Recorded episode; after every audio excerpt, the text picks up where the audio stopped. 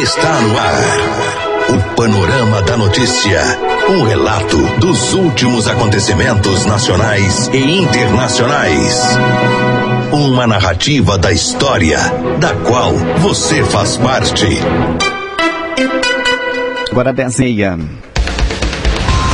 Olá, bom dia. Hoje, sexta-feira, 17 de janeiro de 2020. O dia hoje amanheceu nublado em Rio Paranaíba e nesse momento registramos média de 24 graus de temperatura. Estamos no verão brasileiro. E está começando a edição de número 119 do Panorama da Notícia, o seu diário de notícias da manhã, com a apresentação de Silvano Arruda e Raquel Marim e edição de Gilberto Martins. Confira agora os principais destaques do Panorama de hoje. Nesta edição, Panorama da Notícia, você vai saber que. Feira dos Produtores Rurais passará a ser realizada aos sábados em Rio Paranaíba. Caminhão que seguia para São Gotardo tomba na MG 230. Garoto é apreendido com 179 buchas de maconha ao desembarcar na rodoviária de Patos de Minas. E ainda após desavença por bombinhas, homem agride garoto com soco e ganha paulada na cabeça. Tudo isso e muito mais a partir de agora no Panorama da Notícia. Agora 10h31 e após divulgação da possível volta da Feira dos Produtores Rurais para a Praça Central de Rio Paranaíba, a Secretaria de Desenvolvimento Urbano, Rural e Meio Ambiente divulgou na tarde desta quarta-feira que mudou o dia da realização do evento e que o mesmo permanecerá no Parque de Exposições. Segundo a secretária. A feira agora será realizada aos sábados a partir das 16 horas no mesmo local, de costume, com produtos de ótima qualidade e procedência. A nossa redação, porém, não conseguiu confirmar até o fechamento dessa matéria qual foi o motivo que levou à alteração do dia e do horário do evento. No último sábado, durante entrevista à Rádio Paranaíba FM, o prefeito municipal Valdemir Diógenes chegou a comentar da possível volta da feira para a Praça Central e que existe até um abaixo assinado por produtores para a mudança. Na entrevista, o chefe do executivo ainda ressalta que a feira também foi criada na comunidade de Guarda dos Ferreiros recentemente e que está fluindo conforme o programado após a proibição de venda de bebidas alcoólicas no local. E falhas no sistema de matrículas das escolas pode atrasar o início do ano letivo em Minas. Quem nos traz as informações é Clever Ribeiro. Pais, alunos e professores da rede estadual de ensino estão apreensivos com a falha no sistema para matrículas dos estudantes no ano letivo de 2020. Após adiar por duas vezes nessa semana, quem buscou pela divulgação da primeira chamada não encontrou aí pela terceira vez.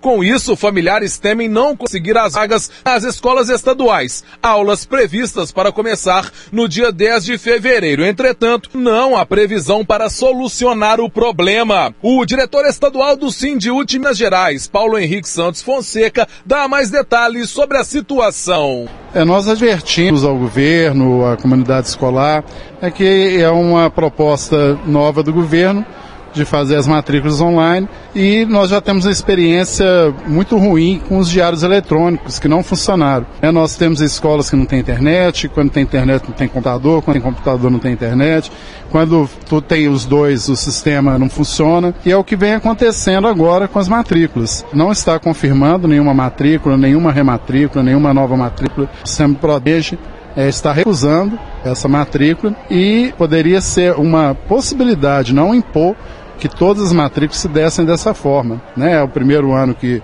isso acontece e nós já temos experiências negativas com o sistema governo estadual. Isso nós denunciamos, nós avisamos que não iria dar certo e é importante que o governo volte atrás e garanta o direito né, de todos terem sua matrícula na rede estadual de ensino de Minas Gerais. De que forma a falha nesse sistema pode impactar o início do ano letivo, que já está previsto agora para o dia 10 de fevereiro? Inclusive, o governo está tratando sua resolução como candidatos à vaga. Né? Então, pela redação do governo, ela não assegura o direito dos cidadãos mineiros em terem a sua vaga na rede pública. Né? Isso pode obrigar, de certa forma, né, a essas famílias a procurar outras redes para atendimento, ou setor, mesmo setor privado. Como também as escolas municipais? Como as escolas municipais, né, ou como setor privado. E nós queremos garantir o direito, que é obrigação do Estado, de que essas famílias possam matricular seus filhos na rede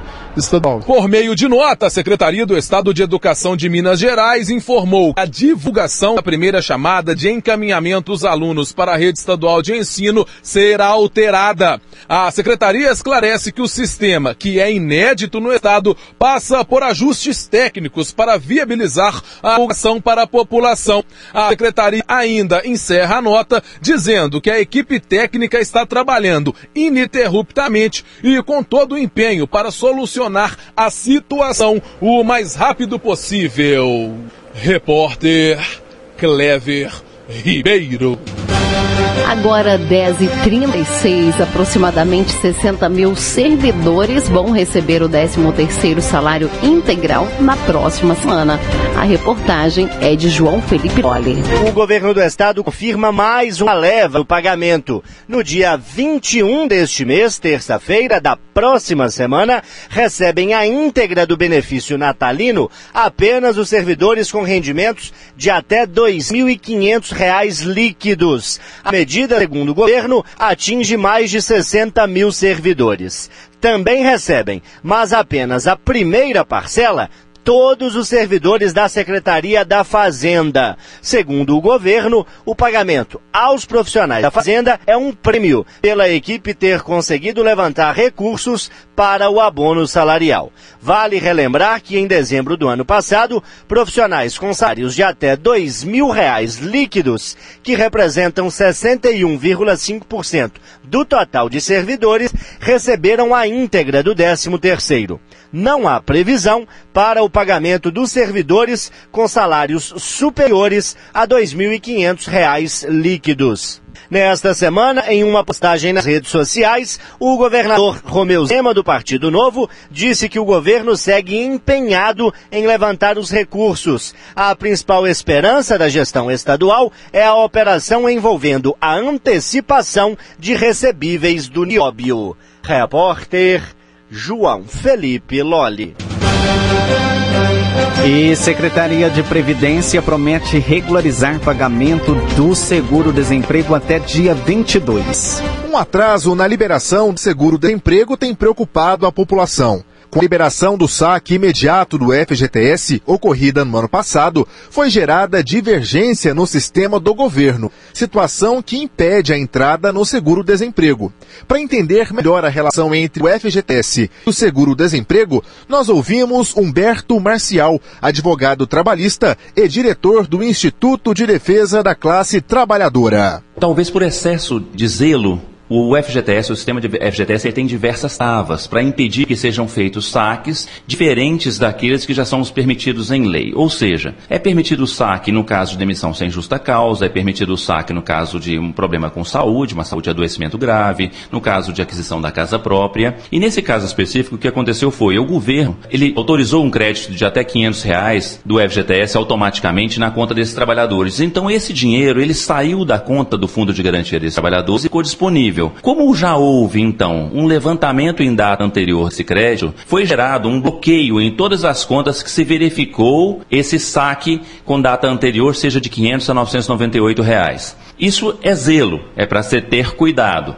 Contudo, bastaria ter incluído lá atrás, quando fizeram a lei que autorizando o saque de 500 reais, no sistema da Caixa Econômica Federal, do FGTS, eu brinco que é só colocar um pequeno ícone lá dizendo o seguinte: no caso de levantamento dos 500 reais, não bloqueará o saque para aquele trabalhador já tão sofrido, demitido e que conta com o seu FGTS e o seu seguro-desemprego. Então esta é a relação. O bloqueio do seguro-desemprego, o bloqueio do FGTS tem a ver com os 500 reais que foram liberados lá atrás. O que eu oriento é Caso tenha sido preso, caso seu dinheiro tenha sido é, retido, tenha sido bloqueado, o trabalhador vai ter que apresentar um recurso na superintendência do Ministério do Trabalho ou num local credenciado, um posto de atendimento credenciado e vai ter que aguardar, às vezes, de 30, 60 ou até 90 dias, como tem sido informado. Acreditamos que isso vai ser resolvido pelo governo e esperamos que seja resolvido para não causar mais prejuízo aos trabalhadores, porque esse dinheiro fica lá num caixa do governo, não rende nada e o trabalhador demitido muito precisa desse dinheiro. Ouvimos Humberto Marcial, advogado trabalhista e editor do Instituto de Defesa da Classe Trabalhadora.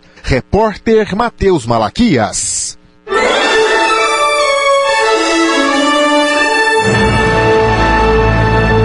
Após um pequeno intervalo, novas notícias. Inquérito de Brumadinho só deve ficar pronto em junho. Responsável por laudo pode não ser punido. E ainda pessoas com autismo também têm direito a atendimento prioritário. Rádio Paranaíba.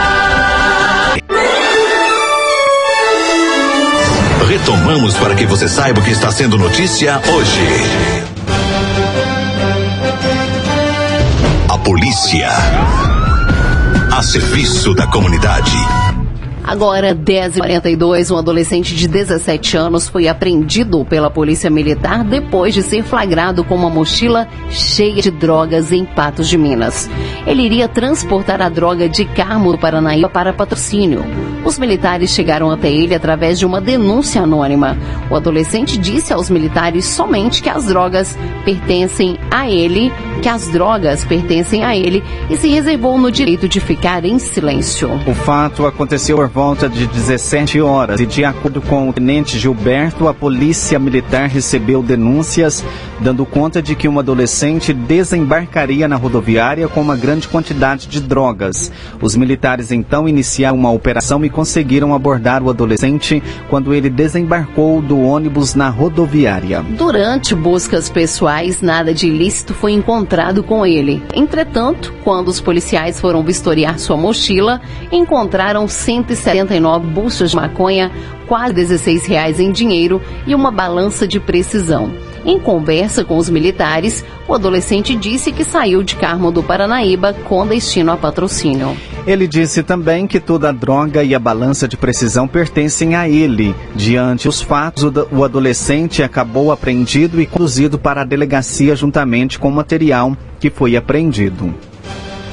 E pessoas com autismo também têm direito a atendimento prioritário. Quem traz os detalhes para a gente é ele, Matheus Malaquias. Garantir a inclusão social do autista. Essa foi a intenção das autoridades ao aprovar, ainda em 2019, o uso do laço colorido para sinalizar o atendimento prioritário às pessoas com autismo. Para José Savito Pereira Barbosa, presidente da Associação da Síndrome de Asperger no transtorno do espectro do autismo de Minas Gerais, a determinação é positiva, mas destaca ainda que, além de atendimento prioritário, as empresas precisam saber acolher as pessoas com autismo. Eu entendo, Matheus, que essa lei ela é muito bem-vinda no conceito dela de, primeiro, transformar a questão do autismo com uma prioridade de atendimento também. O autista ele não tem símbolo, o autista ele não tem uma marca física que o defina.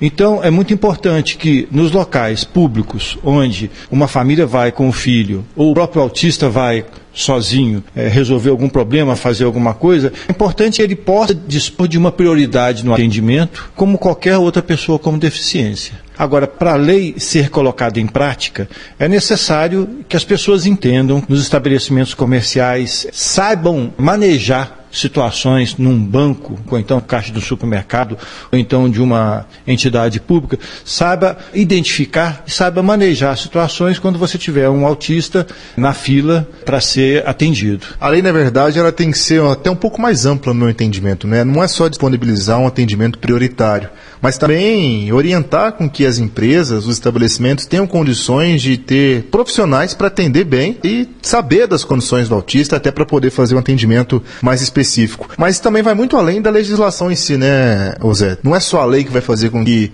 as pessoas tenham um pouco mais de acesso, uma vida mais tranquila, mais normal. Acho que você colocou muito certo, Matheus. As informações sobre o autismo, a gente observa hoje em Belo Horizonte que já existem muitas empresas que já avançaram no trato no acolhimento, no, no manejo em relação às pessoas com autismo. Tem empresas hoje que já tem expertise, conhecimento de como lidar com isso. Agora, tem outras empresas que ainda não tiveram essa oportunidade, não tiveram ainda esse espaço no seu dia a dia para poder entender um pouco mais sobre autismo. Então, é uma questão de tempo e de vontade de entender. Em Minas, já existe uma lei parecida que determina que os estabelecimentos públicos e privados de atendimento ao público sejam obrigados a informar que tem atendimento prioritário para pessoa com autismo. E é sobre essa lei que a advogada da associação, Joana Silva Cansado, fala na Itatiaia. Os estabelecimentos públicos e privados têm que se adequar, colocando a placa né, de identificação. Assim que a pessoa chega, tem que ter uma visão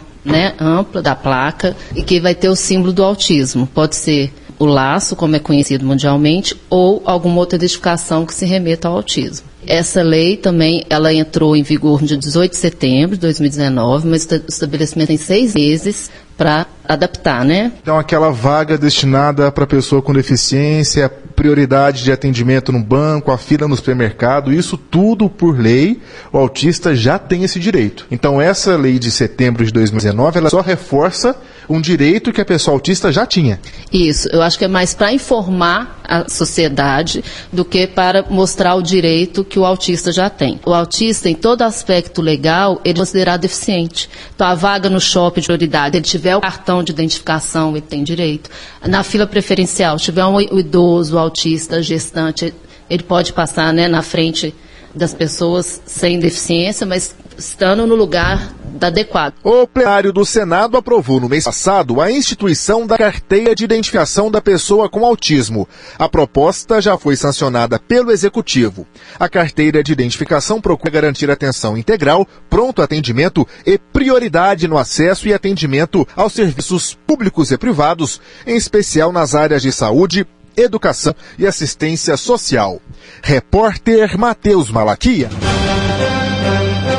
Agora 10h49, nessa última quarta-feira, dia 15, na MG 230, no município de Patrocínio, o caminhão trator, modelo reboque, que seguia para a cidade de São Gotardo, tombou, deixando uma vítima com ferimentos leves. O tombamento ocorreu no quilômetro 108 por volta das 10 horas da manhã. Segundo informações da Polícia Militar Rodoviária Estadual, o conjunto veicular caminhão-trator M-Benz Axor, é, o qual tracionava um reboque acoplado a um semi-reboque, foi encontrado pelos militares tombado na lateral esquerda da via, com a frente voltada para o lado decrescente da pista. O condutor do conjunto veicular, de 43 anos de idade, foi socorrido por uma equipe de corpo de bombeiros, sendo levado para o pronto-socorro municipal de patrocínio. Segundo o relato do condutor, a PMR, ele seguia da região de Macaúbas sentido a, a, cidade de São Gotardo, quando ao adentrar em uma curva à direita do trevo com a BR-365, perdeu o controle direcional do veículo, vindo este a tombar. O caminhão trator se encontrava carregado com areia que ficou espalhada no canteiro central e em parte da via. O condutor sofreu escoriações no braço esquerdo e alegava dores no canto internado em observação. O caminhão trator e os reboques tiveram danos em toda a estrutura, as estruturas do lado esquerdo, bem como na cabine. Após a conferência da documentação, o conjunto veicular, veicular foi liberado para o seu proprietário, que ficou responsável por sua retirada do local, bem como da carga espalhada. Uma equipe do Corpo de Bombeiros realizou a limpeza da via. Agora, 10h50, inquérito de Brumadinho só deve ficar pronto em junho. Responsável por laudo pode não ser punido. A reportagem é de Edilene Lopes. O rompimento da barragem em Brumadinho vai completar um ano e o que provocou a liquefação dos rejeitos ainda é um mistério. A Polícia Federal precisa do laudo com essa informação para fechar o inquérito. E o Ministério Público, de acordo com o delegado Luiz Augusto Nogueira, provavelmente precisa da mesma informação para ofertar a denúncia de justiça. A perícia está sendo realizada com auxílio de universidades da Europa. Esta é a segunda fase do inquérito. Na primeira, 13 pessoas foram indiciadas. A Vale, a Tuvisud também. E agora, na segunda fase, de acordo com o delegado, descoberto o motivo da liquefação, as responsabilidades serão individualizadas. Falta o, vamos dizer assim, o laudo mais importante. Hoje, nossa principal preocupação é identificar a causa da liquefação. E isso, ah, como é uma, uma perícia altamente complexa, que envolve é, diversos dados é, de áreas específicas, é, nós tivemos, inclusive, que fazer uma parceria com a Universidade de Barcelona, a Universidade do Porto. Essa parceria foi viabilizada pelo Ministério Público Federal também. É, e essa perícia está sendo realizada em parceria com os peritos da Polícia Federal. Então é bom que isso fique claro, porque ela vai continuar sendo uma perícia técnica, uma perícia oficial, que busca ser isenta, mas que o objetivo maior é concluir com certeza o que aconteceu. O trabalho que a gente fez aqui foi de coletar informações, e são muitas informações, são muitos dados, para que esse trabalho é, possa ser realizado, para que essa perícia possa ser elaborada.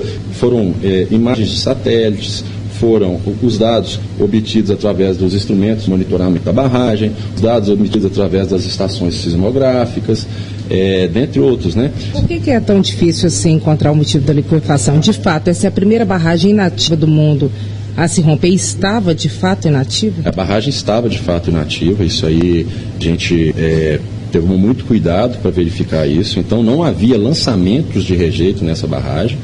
É, na verdade, a Vale ela estava tomando iniciativas para descomissionar a barragem, né, que seria o esvaziamento daquele rejeito. E realmente, o, o, até onde a gente pôde apurar, é a primeira barragem de minério, né, de resíduos minerais, inativa que se rompe no mundo. Ouvimos o delegado Luiz Augusto Nogueira da Polícia Federal. De acordo com ele, o número de investigados na segunda fase é maior. O laudo com os motivos da liquefação deve ficar pronto em junho. Inclusive, o presidente da Vale é investigado. No entanto, segundo o delegado, não significa que o inquérito vá responsabilizá-lo pelo rompimento. O executivo alemão da Tuvisud, que está entre os três indiciados na primeira fase do inquérito da Polícia Federal sobre o rompimento da barragem em Brumadinho, que se recusou a vir ao Brasil para prestar depoimento pode acabar não sendo punido. A investigação aponta que ele deu autorização para a liberação do laudo de estabilidade da barragem que se rompeu e a Polícia Federal cogita inclusive a possibilidade de ouvi-lo na Europa. O delegado Luiz Augusto Nogueira concedeu entrevista coletiva sobre o caso. A gente é, intimou o executivo, né, através a, a, o executivo alemão ele foi intimado, esse executivo que foi iniciado no inquérito sobre os crimes de falso, ele foi intimado para ser ouvido e ele através do advogado que ele tem no Brasil. E o advogado nos informou que ele não virá. Ele não vem mais para o Brasil. Esse moço pode fazer isso sem ser bonito? A justiça brasileira não tem jurisdição sobre a Alemanha. A polícia brasileira também não tem é, nenhum tipo de atribuição é, sobre a, a Alemanha. Então, é a soberania de cada país. Ele pode ser condenado aqui e pode sim se ele nunca sair da Alemanha, não ser punido. Vimos o delegado da Polícia Federal, Luiz Augusto Nogueira, repórter Edilene Lopes. Bom dia, Kátia. Bom dia, Eustáquio. Olha, Cátia Pereira, eu nunca vi um presidente ter uma relação tão desrespeitosa com a imprensa e com analistas como o presidente Jair Bolsonaro. O governo não gostar da mídia e ter até alguns jornalistas como adversários, quando não como inimigos, eu já vi. E embora não seja comum, é da vida. Mas o destempero do presidente Bolsonaro passa do tolerável e não vejo como isso poderá mudar, até porque a escalada nesse sentido é impressionante. Veja, Eustáquio, que segundo a Federação Nacional dos Jornalistas da FENAGE, o presidente foi responsável por 121 dos 208 ataques contra veículos de comunicação e jornalistas no Brasil no ano passado. Quer dizer, Bolsonaro não quer manter, não faz questão de manter uma relação pacífica, amistosa com a mídia e com os jornalistas, até porque ele confunde as duas coisas, donos da mídia com o papel do jornalista. Ambos têm o dever, claro, o de informar com equidistância os seus ouvintes, leitores e telespectadores, mas para o presidente imprensa boa é como bandido morto, com a devida venha por expressão tão chula, só serve quando ela não incomoda, quando lhe é subserviente, quando lhe rende homenagens. E isso é incompatível com o papel da imprensa e do jornalismo. Rui Barbosa, o celebrado advogado baiano, já dizia, no século XIX, que a imprensa são os olhos e os ouvidos da nação. É por ela que a sociedade, a vista da qual a imprensa deve sempre estar, se informa ou viver o que os governantes fazem e não apenas este, mas todos os governos. Mas para o presidente, o jornalista abre aspas é uma espécie em extinção fecha aspas. Ora, é não entender que o jornalismo não se faz mais hoje em dia apenas pelos veículos tradicionais de comunicação. Há à disposição um variado número de novas plataformas midiáticas que escancaram o que os governantes fazem ou deixam de fazer. E os governos precisam entender essa nova realidade para não manter esse clima de animosidade quase que uma guerra declarada contra o novo jornalismo que emergiu das redes. Aliás, como faz o próprio presidente da República, a ele mesmo, usuário dessas redes. Mas a que leva tudo isso? O genial Milo Fernandes ensinava que o jornalismo é quase sempre uma extensão da oposição, dado o seu caráter de vigilância sobre os governos, e que o contrário disso é propaganda de secos e molhados, de forma que atacar a imprensa, porque ela não vê as coisas do governo. Como os governos gostariam, é uma lição primária, a que os governantes deveriam saber, tão logo assumem poder. A imprensa cátia de Eustáquio não quer pautar a ação dos governos, nem ensinar os governantes a governar, mas não pode abrir mão de fiscalizar a ação dos que são pagos pela sociedade para agirem com correção. E aí começa o impasse, porque os governos acham que nunca erram, embora a imprensa também possa ser passível de erro. Erro que é punido, aliás, com a admissão de sua própria culpa ou pelo uso do Código de Processo Penal, a que todos estão submetidos, de forma, Cátia, que não vejo como melhorar essa relação difícil do presidente Bolsonaro com a imprensa, até porque ela ultrapassa os limites dessa relação e ataca pessoalmente os jornalistas que estão ali cumprindo uma obrigação. É simplesmente lamentável, mas parece fazer bem ao presidente que excita com isso o seu exército de seguidores, o que poderia fazer de forma, pelo menos, mais civilizada. Carlos Lindenberg, para a Rádio Tatiaia. A polícia. A serviço da comunidade. Agora, às 58 um homem teve que ser socorrido até a UPA do bairro Jardim Peluso na tarde desta quinta-feira após receber uma paulada na cabeça na cidade de Patos de Minas. Um garoto de 15 anos disse que desferiu o golpe para se defender. O desentendimento começou após o adolescente soltar bombinhas na rua para espantar alguns cães que estavam no local. O fato aconteceu na rua Eucaliptos. De acordo com o cabo Boaventura, o adolescente de 15 anos relatou que estava trabalhando em uma mercearia existente no local quando soltou algumas bombinhas para espantar os cães que estavam em via pública. O homem de 42 anos não teria gostado e partiu para cima do garoto. O adolescente diz que foi agredido com um soco na face. Após isso, o menor se apoderou de um pedaço de cabo de vassoura e desferiu um golpe na cabeça do desafeto. O golpe atingiu a região frontal do couro cabeludo, gerando sangramento. O corte teria sido superficial. Uma unidade do SAU foi até o local e prestou os primeiros socorros. Ele foi levado para a UPA para receber atendimento médico. Acompanhado da mãe, o adolescente foi conduzido até a delegacia por lesão corporal. O pedaço de cabo de vassoura foi apreendido. Após receber alta médica, o homem também foi conduzido até a delegacia. O garoto disse que a paulada foi para se defender. Agora 11 horas, Panorama da Notícia, um oferecimento de Semig. E você acompanhou a edição 118 do Panorama da Notícia. Reveja novamente pelos nossos canais digitais esse programa. Agradecemos a sua audiência e mais informações durante nossa programação e em nosso site.